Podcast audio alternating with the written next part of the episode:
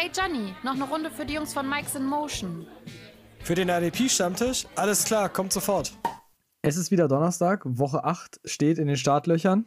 Der IDP-Talk ist schon rum. Wir hoffen, ihr habt ihn schon gehört. Und damit gibt es wieder unsere Nays or Yays. Und ich habe wieder den Tobi bei mir. Grüß dich. Hi, Ralf. Dann gehen wir direkt rein.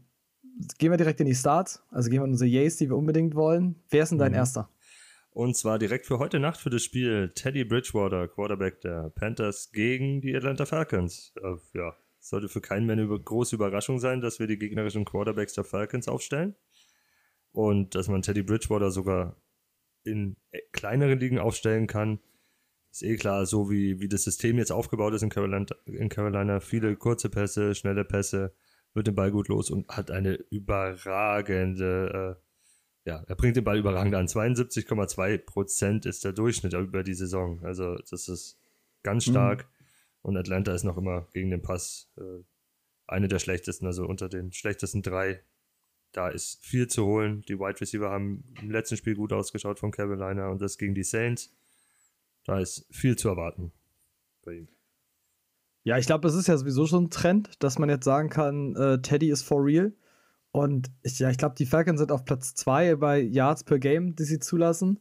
Und gerade das Lions-Spiel hat ja gezeigt, gerade diese Todd Gurley-Geschichte, dass sie ihrer eigenen Defense nicht vertrauen im Passing-Game. Und wenn das schon das eigene Team nicht tut, dann kannst du als Fantasy-Owner da immer schön die Punkte mitnehmen und einfach sagen, okay, du stellst jeden Quarterback gegen die Falcons auf und das ist jetzt halt am Donnerstagnacht äh, Teddy Bridgewater. Ja, selbst wenn, wenn man so ein bisschen Angst vielleicht hat bei Carolina, weil da ein, zwei Offensive Liner angeschlagen sind, ist egal. Also die sind auch nur Nummer 29 im, im Pass Rush, die Falcons. Also da kommt auch nicht viel Druck auf ihn zu. Hm. Daher. Ja, ich habe da auch schon gelernt von, von Panthers-Fans, dass, äh, glaube ich, die wichtigste Personal ist immer Tyler Moten. Der muss spielen. Und ansonsten geht das halt. Jo. Ja.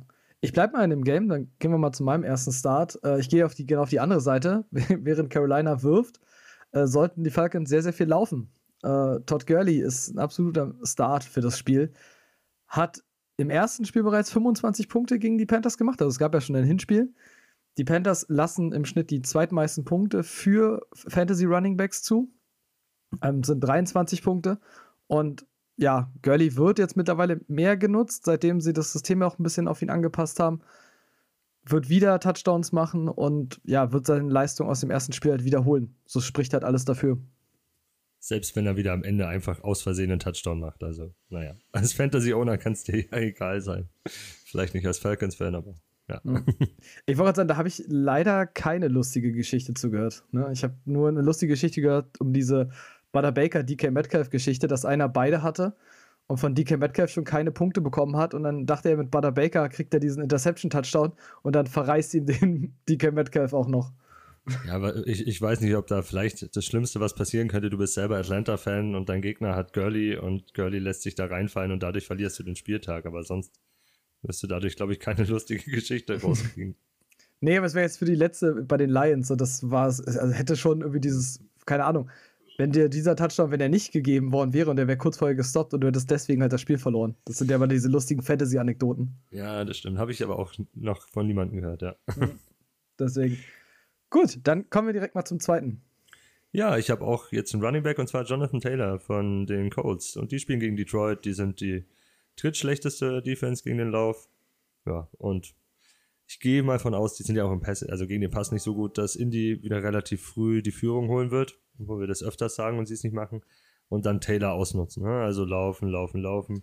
Vielleicht auch öfters mal ein kurzes Feld als Fing mit ihrer Defense gegen Detroit. Und ja, dann geht's ab mit Taylor. Der ist halt in der Red Zone gefährlich, ne, Richtung Endzone. Die Lions lassen im Durchschnitt 24,3 Punkte sogar für, gegen Running Backs zu. Das ist, glaube ich, nochmal eine Stufe besser, oder? Was, wie viel war es bei mhm. Carolina vorhin? Ja, ja, die ja. Carolina ist, drei, äh, ist 23 Punkte. Ja, also. Und ich glaube, den schlechtesten, den schlechtesten Wert, den Jonathan Taylor in den letzten Spielen hatte, war gegen Chicago mit 13,2. Also wenn er sich irgendwo dazwischen einpendelt, reden wir von so 17 bis 20 Punkte, das ist mehr als flexworthy. Also kannst du aufstellen und Minimum Flex aufstellen. Hm. Ja, gerade weil du da ja so langsam auch in den Need kommst, ne? Also wir hatten ja im IDP-Talk schon drüber gesprochen. Jetzt ist es ja alles schon ein bisschen äh, präziser geworden, dass Kenyon Drake längerfristig jetzt erstmal ausfallen wird. Äh, Chris Carson ist auch eine Week-to-Week-Entscheidung jetzt jedes Mal. Ja, also so. Running Backs werden immer weniger, das stimmt. Hm, Dann hast du noch die Bell-Geschichte, dass der jetzt nicht mehr Nummer 1 irgendwo ist. Da ist, hast du wieder das geteilte Backfield, wo du auch noch nicht weißt, wie sich das verändert. Bei den Jets weißt du gar nicht, wen du aufstellen sollst von den zwei, drei, die da rumlaufen. Ja, kannst eigentlich keinen aufstellen. Daher. Ich glaube, guten Gewissens kannst du ohnehin keinen Jets-Spieler empfehlen dieses Jahr. Also. Crowder. ja, aber Crowder ist auch so dieses 25 Punkte oder 5 Punkte. So. Also du kriegst mal nur wie ein extrem Gefühl. Du kriegst diese Konstanz fehlt mir da so ein bisschen. Ja, klar, weil er, weil der Einzige auch ernstzunehmend ist. Hm, ja. Ähm, dann kommen wir mal zu meinem zweiten. Ähm, dann bleiben wir direkt mal bei Rookies. Und wir gehen zu den 49ers. Die spielen gegen die Seahawks. Und der Wide Receiver, den ich in äh, Woche 8 aufstellen würde, ist Brandon Ayuk. Liegt äh, ein bisschen daran, dass ihm quasi jetzt alles so ein bisschen zufällt. Also ne, die Seahawks sind einfach die Nummer 1 äh, an zugelassenen Passing Yards. Mit 368 Yards, kein Team lässt so viele Passing Yards zu. Ayuk hatte jetzt letzte Woche auch sein Breakout-Game mit über 100 Yards. Dazu kommt, Debo Samuel ist verletzt, wird nicht spielen. Das heißt, die einzige andere Waffe im Passing-Game ist George Kittle.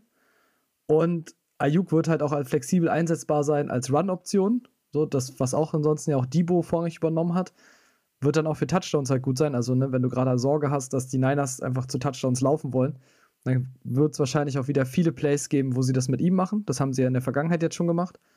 Und dann kriegst du halt, dann wirst du von ihm gute Yards bekommen, hast die Chance auf Touchdowns. Und dann ist Ayuk eine solide Flex-Option. Gerade halt, weil gegen die Seahawks halt immer viel geworfen wird. Ne, das hat das Arizona-Spiel jetzt auch wieder gezeigt. Ja, genau das ist es, was mir da auch Mut machen würde bei denen. Also, auch wenn Jimmy G muss ja nicht tief gehen. Ne? Es reicht ja, in diese Mitteldistanz reinzukommen, was er macht und Yards after Catch. Und das könnt ihr produzieren. Das war vorletzten Spieltag, glaube ich, so, auch gegen die gegen die Rams, ne? Deswegen, und das haben sie halt gegen, genau, gegen die Rams haben sie Ayuk ja auch schon als diese Run-Option eingesetzt. Und jetzt quasi am letzten Spieltag gegen die Patriots, Jimmy Garoppolo hat knapp über 200 Yards geworfen und 115 davon hat Ayuk gefangen. Warum soll das halt gegen die Seahawks, die halt einfach eine schlechtere Passing-Defense haben, nicht genauso laufen? Bin ich bei dir, ja. So, ich mache jetzt ein bisschen einen Reach und zwar, ich sage, äh, stellt Rob Gronkowski auf. ähm, obwohl die Giants eigentlich gut gegen Titans ausschauen, was Fantasy angeht. Die letzten zwei Spiele haben wir so hm, nicht überragend viele Punkte zugelassen, haben, man muss auch das Ganze mal so ein bisschen beleuchten. Zwar, sie haben gegen Washington gespielt und gegen die Eagles, aber die Eagles ohne Ertz und Goddard, da haben sie acht Punkte an Titans zugelassen, gegen Washington zehn. Beides klar schle schlechtere O-Lines und ähm, ja, bei Washington auch nicht unbedingt ein klarer NFL-Start ja als Quarterback und Brady und Gronk haben immer eine besser, immer besser werdende Connection. Ne? Der Touchdown, also Touchdowns kommen jetzt, jedes Spiel einer. Gegen Las Vegas 17,2 Punkte gemacht, gegen Green Bay davor 18,8 Gronk. Und ich glaube einfach daran, dass gegen die Giants auch so weitergehen wird. Schon allein, weil Godwin ausfällt. Das heißt, es fehlt eine Option wieder. Und die Giants outside sehr, sehr gute Corners, Corner haben, wie wir auch schon erwähnt haben, am, am Dienstag im Talk, im Fantasy Talk, äh, im IDP Talk. Daher, Gronkowski ist da für mich die Option. Ich bin da ganz bei dir. Also gerade, ich glaube jetzt in den News, dass Godwin ja wieder ausfällt, weil er eine Verletzung am Daumen, glaube ich, hat. Ähm, wenn ich es jetzt richtig im Kopf habe. Richtig. Wo dann auch wieder, ja, wo dann auch wieder eine, eine Increased Role für Gronk halt ist.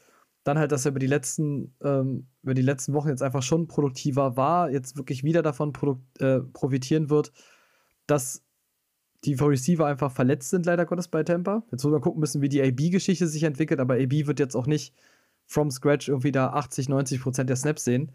Und Gronk ist immer mehr Teil des Systems und ich sehe da halt einfach, also gerade gegen die Giants kannst du ihn halt aufstellen, weil es wahrscheinlich über die Mitte halt am ehesten gehen wird, ne? So ist auch der Ansatz bei mir, ja.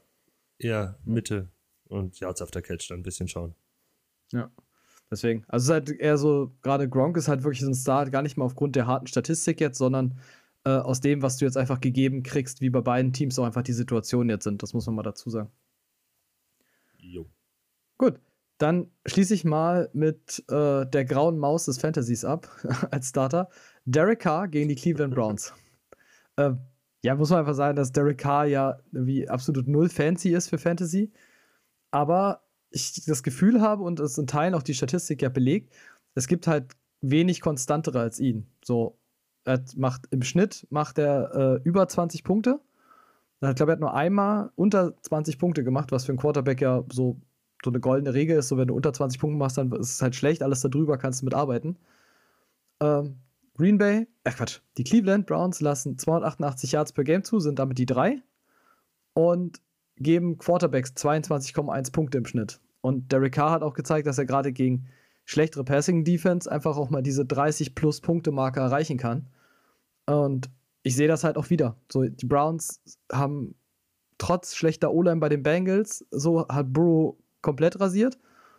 Und Derek Carr spielt ein gutes Jahr. Die Raiders sehen nicht schlecht aus. Und ich sehe da ganz klar, also Derek Carr kannst du starten. Gerade wenn du, der ist ja dann so ein, so ein Waiver-Wire-Target. Also wenn du jetzt sagst, okay, du brauchst noch ein Favorable Matchup, für, den kriegst du halt auf jeder Waiver-Wire. Den hat doch keiner gerostert. Bin ich bei dir, ja. Also man hat es auch gesehen jetzt im Spiel letzte Wochenende, er, die O-Line steht bei denen und die war da erstmal mit Covid raus und Right Tackle gefehlt und alles, die kommen ja wieder. Haben mehr Zeit, sich vorzubereiten, wieder miteinander zu trainieren, die, dass die Abstimmung besser passt. Er wird mehr Zeit haben als ein Burrow. Und ich sehe halt auch das Problem, dass die Browns Secondary, ich, ich weiß nicht, wie die mit den Speedstern umgehen sollen. Ne? Also wie die, wie die an den Rucks rankommen, an Aguilar, sehe ich beide nicht. Das ist ganz, ganz schwer. Mhm. Ja, gerade weil du dabei ja entweder Lockdown-Corner brauchst oder Safeties mit enormem Speed. Ja. Und beides ist jetzt bei den Browns aktuell nicht so vorhanden. Ich glaube, Ronnie Harrison war jetzt auch verletzt am Wochenende. So, das heißt, da ist ja akuter Bedarf sogar in der Secondary, dass sie eigentlich Personal brauchen. Und ich sehe das halt nicht. Und dann gerade, wenn es dann in die Mitte geht und du kriegst vielleicht noch einen Rux, einen Lockdown-Corner weg, so dann hast du Darren Waller und dann sieht das Derek Carr-Spiel halt genauso aus wie letztes Jahr oder jetzt die Spiele zuvor. Mit Darren Waller gehst du einfach übers Feld. Genau das ist es ja. ja. Gut, dann kommen wir zu unseren Sits, also die Spieler, wo wir ganz stark die Finger von lassen würden. Und ich bleibe mal bei Quarterbacks. Ich mache mal direkt den Anfang gleich. Ne? Ähm, Drew Brees gegen die Bears. Und Drew Brees ist allgemein ein schwieriges Pflaster dieses Jahr, weil, weil die Saints halt. Äh, für mich haben die Saints nicht immer einen klaren Plan in ihrer Offense. Also schon, aber so, das wechselt halt so hin und her, dass ich Brees ganz, ganz schwer einzuschätzen finde für Fantasy. Michael Thomas ist das dauerhafte Fragezeichen. Wird jetzt, glaube ich, in die Bears nach wie vor immer noch nicht spielen, zumindest nach aktuellem Stand, den ich habe. Ähm, die Bears geben die wenigsten Punkte für Fantasy Quarterbacks, nur mit 12,5 per Game. Und wenn dann diese Kombination zusammentrifft aus Top 5 Defense, die die Bears jetzt einfach stellen, und in dem Rahmen, wo sie keine Punkte für, für Fantasy Quarterbacks geben, dazu fehlt dein absoluter A-Receiver ähm, mit Michael Thomas. Breeze ist ganz, ganz schwierig und ich glaube, wenn, dann wird ganz, ganz viel halt wirklich wieder übers Run-Game gehen, dann vereinzelt auf äh, Jared Cook, so wie es jetzt auch die letzten Spiele war. Aber wird das ein Feuerwerk werden für Fantasy-Punkte? Eher nicht. Nee, das glaube ich auch nicht. Also man kann da so als, als Quarterback, der ein bisschen limitierter ist und auch ähm, sich in der Pocket nicht so gut bewegen kann, kann man richtig Probleme kriegen. Eigene Erfahrung auch wieder. Äh, das Tampa-Spiel bei Chicago schaut da nicht gut aus. Ähm, die machen Outside zu. Ja, gut, Outside geht ja eh nicht viel. Und wenn dann Thomas noch ausfällt, ja. Mhm. Und der, der Rookie von denen, der Callaway, glaube ich, ist ja auch raus, jetzt erstmal oder angeschlagen. Hm. Und wir hatten halt auch am Dienstag darüber gesprochen, dass der Teron Armstead vielleicht ausfällt. Das heißt, ne, dir fehlt da doch noch quasi eine tragende Säule in deiner O-Line gegen halt eine so starke Defense. Und da würde ich jetzt nicht Geld drauf verwetten. Gerade weil wir jetzt gesagt haben, ne, du hast Teddy, du kannst Derek Carr aufstellen, wo du sicher konstant gute Punkte diese Woche bekommen wirst und die du von der Waiver Wire kriegst, da musst du nicht für Breeze gehen. Ja, ähm, ich gehe mal auf eine andere Positionsgruppe und zwar auf Running Back. Wir haben ja angesprochen, dass Chris Carson ausfällt bei Seattle und der natürliche Backup wäre Carlos Hyde. Nicht denken, nur weil hier äh, Seattle gerne läuft und Running Back Punkte produzieren, dass man den jetzt aufstellen soll. Geht da nicht in die, tappt da nicht in diese Falle, so wie, wie es vielleicht bei den 49ers Running Back ist, ne? Next Man Up. Weil die Seahawks dürfen gegen die 49ers spielen und die 49ers sind noch immer eine der besten Defense gegen den Run, und zwar Nummer 7. Lassen im Durchschnitt 22,5% weniger zu durch den Lauf als der Ligadurchschnitt. Sind dafür wiederum nur Nummer 22 gegen den Pass. Und äh, das ist ja eh, was Seattle kann. Ja, mhm. Also setzt er lieber auf die Wide Receiver und auf Russell. Den stellt man ja eh Aber lass die Finger erstmal von Carlos halt. Ja. Ja, wir hatten uns ja im Vorfeld schon ein bisschen so Match Prediction darüber unterhalten, ne, weil ich ja auch Niners-Fan bin, dass es wahrscheinlich so sein wird, die Niners werden wir einen klaren Gameplan haben übers Run-Game oder über kreative Designs. Und bei Seattle wird es über den Arm von Wilson gehen, das wird über Metcalf, über Lockett gehen. Und so wird sich das Spiel halt gestalten. Und ich erwarte, auch aufgrund des fehlenden Drucks, den die Niners halt ein bisschen an der Front haben aktuell, erwarte ich auch einfach da ein High-Scoring-Game. Nur, dass das auf der einen Seite wahrscheinlich mit weniger Passing Yards stattfinden wird, als jetzt bei den Seahawks, die, wo Wilson, der wird werfen, bis es nicht mehr geht. Ist auch mein Gedanke dahinter, ja. Das ist, es wird ein paar Checkdown-Pässe vielleicht auf ihn geben, ein paar kurze Läufe, um auch probieren, also versuchen zu, dass man das, die Run-Pass-Option so ein bisschen verkaufen kann, ne? Aber das wird nicht viel, wird nicht viel bei rumkommen. Also kein gleichwertiger Ersatz zu Carson, nicht mal ansatzweise. Hm. Ja, weil das hast du ja auch gegen Arizona jetzt schon gesehen. Ich habe mir das Arizona-Spiel auch wirklich nochmal komplett angeguckt. So, du hast ja so, Carson sieht halt, wenn er fit aus, halt wirklich, ist es top als Running Back. Als sie da mit Hyde gespielt haben und die Cardinals sind tatsächlich jetzt keins der stärkeren Teams gegen den Run. Und da war Hyde war so pomadig und das ging nicht wirklich voran. Und ich glaube exakt, also es wird tatsächlich genauso gegen die Niners aussehen. Ja. Hm. Ich bleibe mal direkt bei Running Backs und wir hatten, ähm, das ist übrigens das Duell der Rookie Running Backs. Da haben wir ein bisschen äh, aus den Augen verloren. Nämlich, du hattest ja Jonathan Taylor als Start. Auf der Gegenseite sitzt äh, DeAndre Swift, direkt nämlich dahinter gedraftet. Der spielt nämlich gegen die Colts und DeAndre Swift möchtest du nicht starten gegen die Colts. Ich meine nicht, dass diese Defense overall schon extrem unangenehm ist, aber gegen den Run, äh, die Colts lassen 88 Yards per Game zu im Höchstsatz irgendwie 14 Punkte für Running Backs überhaupt, wenn es gut läuft. Und da waren auch schon richtig gute Running Backs dabei. Und Swift fehlt aber einfach die Konstanz. So, es hatte ein richtig gutes Game. Und jetzt spielst du einfach gegen eine Defense, die intakt aussieht, die auch aus einer Bye Week kommt. Das darf man nicht vergessen. So, die haben alle regeneriert. Und das Team, das halt nur 88 Yards im Run-Game zulässt, regeneriert zurückkommt mit Swift als Rookie, da wird nichts zu holen sein. Die Lions werden wahrscheinlich wieder das Spiel in die Hände von Stafford legen müssen und dann mal gucken, was die Lions kriegen. Aber Swift wird keinen großen Tag haben. Ja, schon allein, weil du dann auch nie weißt, wie es sich dann auswirkt, wenn mal jetzt die ersten zwei, drei Aktionen nicht so funktionieren. Kommt da wieder ein AP mehr zum Einsatz und was auch immer. Das ist dann, wäre mir auch viel zu gefährlich in der Situation. Hm.